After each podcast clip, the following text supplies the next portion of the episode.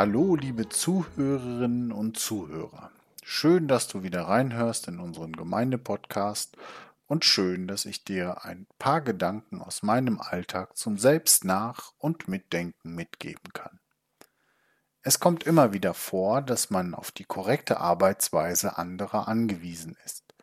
Man hofft und vertraut darauf, dass jemand anderes seine Arbeit sorgfältig durchgeführt hat. Man hofft, der Gegenüber hat seine Aufgabe doppelt kontrolliert, denn man muss mit den erreichten Ergebnissen weiterarbeiten. Sollten bei diesem Weiterarbeiten nun Schwierigkeiten entstehen, so steht man für die Fehler eines anderen gerade. Jeder, der schon mal die Ergebnisse einer Kleingruppe vor Publikum vorstellen musste, kennt sicherlich dieses Gefühl. Man präsentiert die erarbeiteten Ergebnisse sowieso schon mit einer gewissen Grundnervosität. Wenn dann auch noch etwas mit der Präsentation oder der Technik schief läuft, fühlt man sich so klein mit Hut, dass man sich am liebsten nur noch verstecken möchte, um den vorwurfsvollen und zunehmend ungeduldigen Blicken zu entfliehen. Keine angenehme Situation. Ähnliche Gefühle steigen in einem auch auf, wenn man in der Gemeindetechnik sitzt und es zu ärgerlichen Fehlern kommt. Nicht selten sind diese Fehler selbst verschuldet, manchmal aber auch, weil wer anderes im Vorfeld einen kleinen Flüchtigkeitsfehler begangen hat. Manchmal führen diese kleinen Flüchtigkeitsfehler zu großen Störungen und spätestens dann kommt wieder dieses Gefühl, bei dem man sich am liebsten unter einem Fingerhut verstecken möchte. Gott hat mir in einem solchen Moment einen Denkanstoß geschenkt, den ich heute gerne teilen möchte. Dafür würde ich mir zusammen mit euch gerne kurze Auszüge aus dem ersten Buch Mose anschauen. Nachdem Adam und Eva vom verbotenen Baum gegessen haben und sich somit gegen Gottes klare Anweisungen gestellt haben, wurden die beiden von Gott mit ihrer Tat konfrontiert. Zunächst fragte Gott Adam, in 1. Mose Kapitel 3, Vers 11, Hast du etwa von den verbotenen Früchten gegessen? Schon etwas eigenartig, dass Gott, der ja allwissend ist, hier diese Frage formuliert. Ich denke, in dieser Frage geht es Gott gar nicht so sehr um den Sachverhalt an sich oder um eine Schilderung der Begebenheiten. Die Intention für diese Frage war eher die Reaktion Adams. Gott wollte, dass Adam über seine Tat nachdenkt. Und daher rührt meiner Meinung nach diese Frage. Auf Adams eigentliche Reaktion und was diese so für einen Rückschluss auf Adam zulässt, möchte ich gerne heute näher eingehen. Adam antwortet nämlich, die Frau, die du mir an die Seite gestellt hast, gab mir davon, da habe ich gegessen.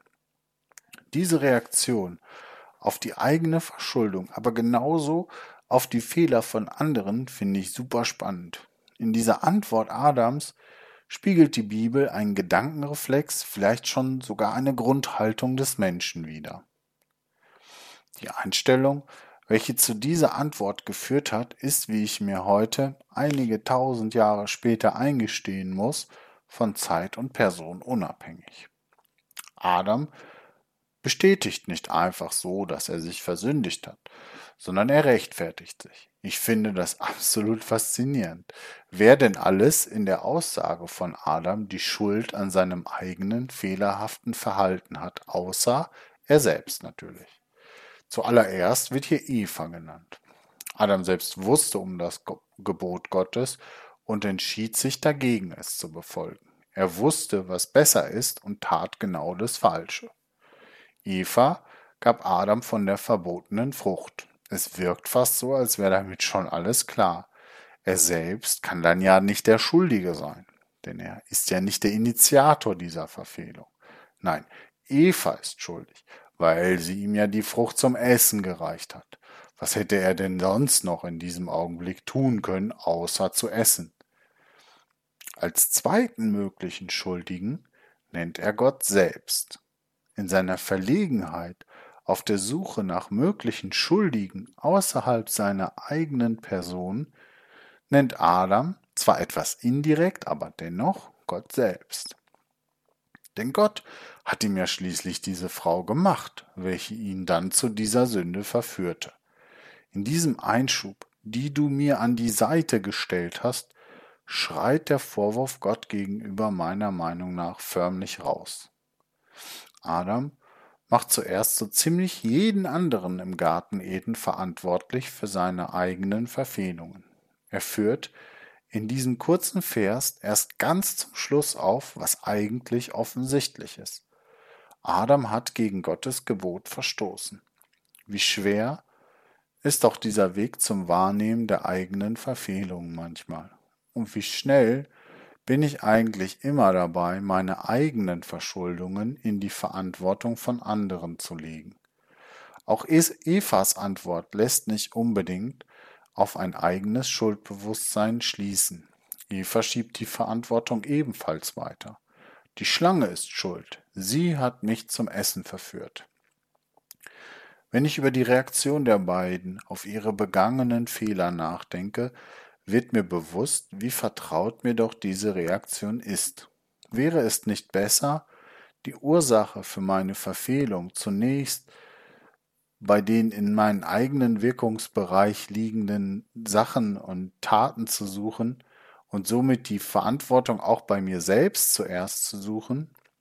Diesen Gedanken finde ich super wertvoll bei der Betrachtung von Adams und auch von Evas Antwort den Gedanken, zunächst einmal sich selbst zu prüfen und dann erst die anderen und nicht umgekehrt, wie in den vorliegenden Negativbeispielen.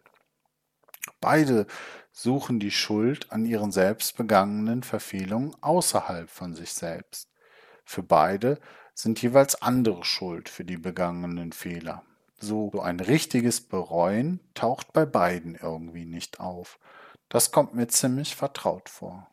Die Bibel spricht hier einen wesentlichen Charakterzug in mir selbst, aber auch in jedem anderen Menschen an.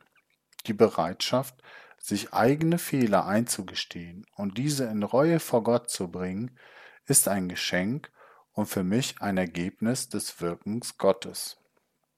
Gott wirkt in uns diese Wunder der Umkehr von unseren Fehlern hin zu dem, was gut, was wahr ist. Gott selbst ist die Definition von Wahrheit, Wärme, Liebe und Licht. Diese Umkehr hin zu ihm geht einher mit echter Reue. Gott will uns in dieser Reue aber nicht stehen lassen. In Jesus ist er uns bereits entgegengekommen, um uns Vergebung unserer Verfehlungen zuzusprechen. Diese Vergebung spricht er denen zu, die mit ehrlichen Herzen in Reue darum bitten. Bei großen Fehlern mit schlimmen Konsequenzen gibt es diese Vergebung, aber auch bei kleinen Verschuldungen, die manchmal gar nicht so schlimm scheinen. Dafür ist Gott sogar so weit gegangen und hat sich als Mensch ans Kreuz schlagen lassen. Um mir, aber auch um dir, lieber Zuhörer, diese Vergebung zuzusprechen. Dafür sei ihm Dank. Amen.